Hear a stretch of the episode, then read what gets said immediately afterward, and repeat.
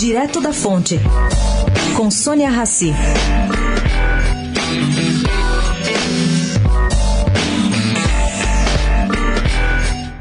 A intensa batalha verbal nas redes a respeito da morte de Marielle Franco acontece, segundo o cientista político Murilo Alagão, porque as esquerdas necessitam de uma narrativa para enfraquecer o governo.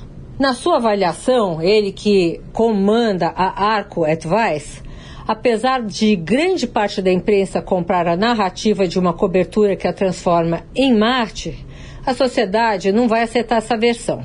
Para Aragão, o assassinato não fortalece nem enfraquece a intervenção federal. E o episódio potencialmente não afeta as eleições presidenciais. Ele acha que se os autores forem descobertos rapidamente, o tema pode ser explorado pelo próprio governo.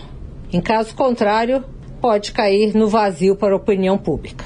Sônia Raci, direto da fonte, para a Rádio Eldorado.